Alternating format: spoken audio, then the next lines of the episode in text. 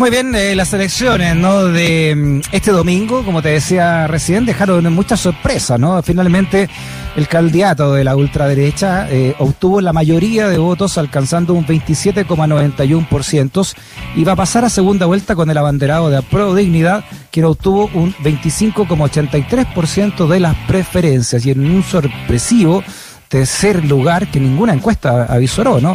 Quedó Franco Parisi. Vamos a analizar estos resultados con el sociólogo, también académico de la Universidad Adolfo Ibáñez, Daniel Chernilo. Daniel, ¿cómo está? Bienvenido a Razones Editoriales.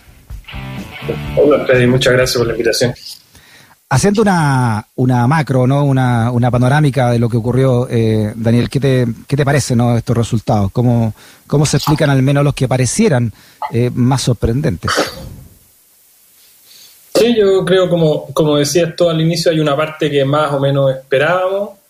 No, hace tres o cuatro semanas ya parece que consistentemente venía la idea de que habían dos candidatos que iban muy, muy firmes, ¿no? Y, pero no se sabía en qué proporción. Yo creo que Cast sacó un poco o bastante más de lo que algunos esperaban y Boric, ¿no? Un poco o bastante menos de lo que algunos esperaban y después evidentemente la, mayor sorpresa es lo que pasó con, con mm. Parisi, que es efectivamente yo creo que un candidato que no pisó, que no pisó Chile, que no estuvo, que no pudo votar porque, porque siguió en el extranjero, mm. no sin una orgánica territorial de lo que conocemos como las campañas eh, convencionales, es, sorprendente, efectivamente. Sí, ¿qué te parece a ti como, como sociólogo este fenómeno inédito, no? Bueno, hay varias cosas inéditas que deja esta elección, pero esa ¿no? Un, candidato presidencial que no está en Chile, que hace una campaña telemática, en fin, y que saca 900 mil votos, eh, o sea, él, de él depende finalmente que gane uno y otro, si es que Boric suma los votos del, del PS y el PPD ah. o lo de Yanna Proboste, etcétera, y a la su vez la ultraderecha suma los votos de la derecha, de Sichel. Yo creo que una cosa es que es relativamente común en las elecciones en Chile que hay algún candidato más o menos sorpresivo que se pega un salto y que está alrededor del 10%, ¿no? Pasó con Meo, que sacó mal la primera vez, ¿no? Pasó con el Frafra de Rasuri hace qué sé yo cuántos años. O sea, hay algo de que en algún momento, ¿no? Cuando hay como un, un establishment que se ve como muy fijo, como medio oxidado, ¿no? Hay algún candidato que dice yo no soy político, yo soy distinto a todos ustedes, ¿no? que captura esa, esa sensación. Y en alguna medida, esto obviamente son hipótesis, esto todo está muy fresquito, uno podría pensar que si, si Cast representa un poco el modelo de votación de Trump o de Bolsonaro a nivel global, a diferencia de Trump o de Bolsonaro, Cast es un personaje político bien, bien claro. Él no se define, no se presenta a sí mismo como antipolítico, como antipartido. ¿no?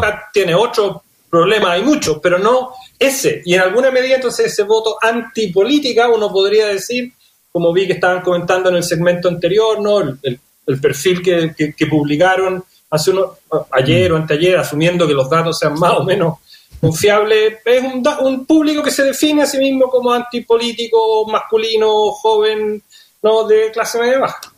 Sí, eh, ¿hacia dónde crees tú, eh, si tuviéramos Daniel, que darle un consejo a ambos bandos, ¿no?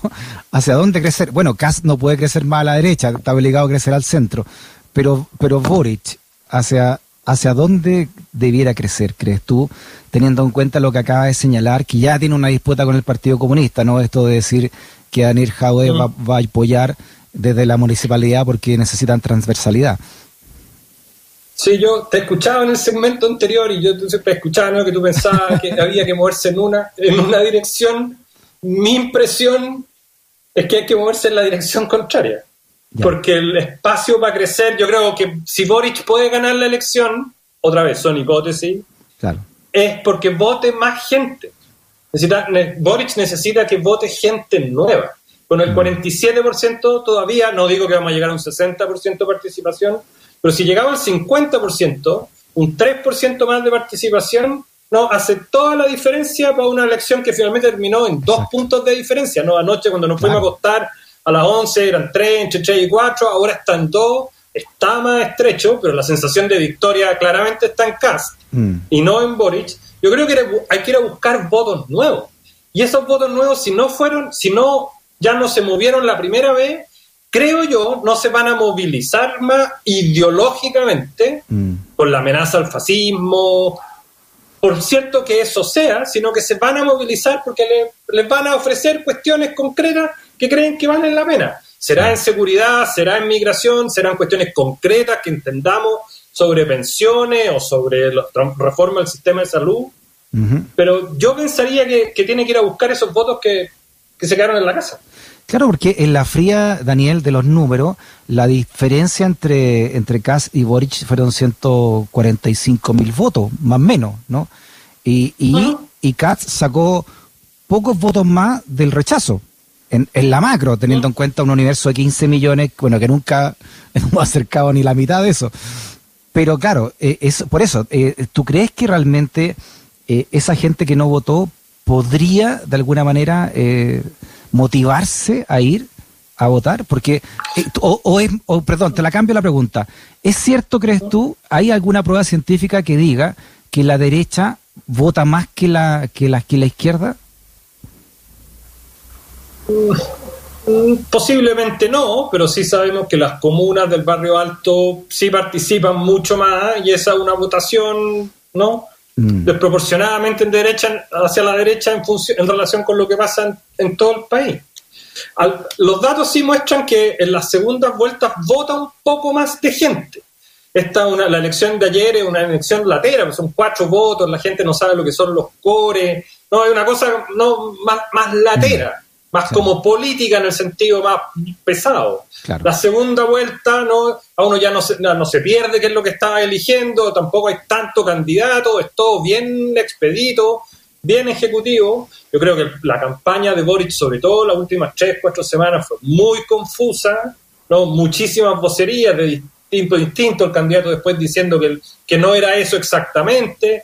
Mm. Hay que ofrecer cuestiones claras, creo yo, nítidas, los dos temas que se, transformaron en los temas tabú de ese mundo, que era no seguridad, entendían un sentido más amplio, no es solo represión, inmigraciones, hay que ver mm. lo que pasó, ¿no? El tema con que París le fue bien en el norte. Y después respecto a los temas fundamentales del estallido, si tú quieres, salud y pensiones, cuestiones concretas que se entiendan. Mm. Fíjate que no, y, que resuenen con lo que la gente cree. Sí, no, no, no, sé, no sé si tú, Daniel, no sé tú, no sé tú, digamos, pero si alcanzaste a, votar o al menos vivir eh, el ambiente del, plebiscito del 88. Yo, yo alcancé a votar, por eso te digo que... Yo no, pero, ah, pero me acuerdo muy bien.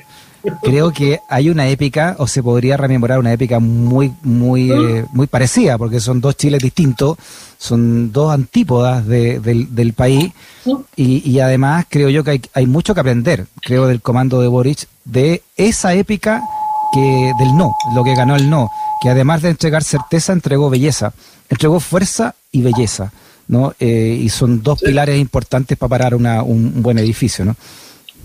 Yo creo que eso es súper importante, esa es parte de la mística, los momentos más bonitos de las manifestaciones, de las expresiones, esta idea de que, ¿no? de que estamos construyendo entre todos algo juntos que va a ser mejor a lo que tenemos. Pero eso hay que matizarlo con que todo lo que pasó en los últimos 30 años a lo mejor fue tan malo. La épica del no tenía que construirse sobre 17 años de dictadura. Ahí había una cuestión súper potente. El diagnóstico y las experiencias vitales de los últimos 30 años son más diversas. Y hay que aceptar eso. Mi hipótesis es que el 80% del apruebo sigue queriendo cambios. Pero esos mm. cambios son más más arcoíris, más diversos que lo que habíamos asumido hasta ahora. Se quieren cosas distintas, grupos tienen cuestión, ¿no? demandas en conflicto y hay que ser capaz de construir ese tejido de una manera más cuidadosa. Bueno, ese 80%, poquito menos, se desparramó de entre los votantes de la, de la derecha democrática, ¿no? de la derecha centro-derecha, si tú quieres, o la derecha seca, como ¿Mm? la de Sichel, hasta, hasta Artés, ¿no? O sea, como que Claro, ahí ese, ese es el abanico de, colores que tú estabas, la paleta de colores que tú estabas hablando. Yo creo, y, y mi hipótesis de por qué no me parece que pueda ir a crecer mucho por la izquierda, si, si antes hubiese sacado 5, 6, 8 puntos, yo podría entender el argumento de que hay un, un, un, un espacio a la izquierda de Boric, ¿sí? que él todavía no se gana. Pero el voto de Artés uno tiene que asumir, es un voto súper comprometido, súper claro, sabe exactamente lo que está votando y no sacó mucho. Entonces, por eso me cuesta pensar que, pueda crecer por ese lado. Sí, por último, eh, tu reflexión, Daniel, de, mm, de, la debacle de la concertación y de los partidos tradicionales. Mira la UDI, cómo se le metió el Partido Republicano, que prácticamente es lo mm. mismo, ¿no? Eh, pero se metió fuerte y ni hablar. Eh, aprobó dignidad, sacó la misma cantidad de votos de la nueva de la nueva concertación o pacto, nuevo pacto, no sé cómo se llama ahora, pero también se metió este llamado partido La Gente, que es el partido Parisi, y otras manifestaciones más, ¿no? La, de, la DC en lo que quedó. Resurge también dentro de todo esto raro el Partido Comunista con dos senadores ah. y una cantidad importante de diputadas y diputados. ¿Qué, ¿Qué, te parece todo lo como queda también el Parlamento? O sea, yo creo que esto hay colegas que se dedican a la ciencia política que lo manejan mejor que yo, pero efectivamente con la reforma electoral de la última elección, ¿no? lo que apareció en toda su fuerza era un sistema de partidos que estaba súper quebrado y que estaba súper desconectado de la población.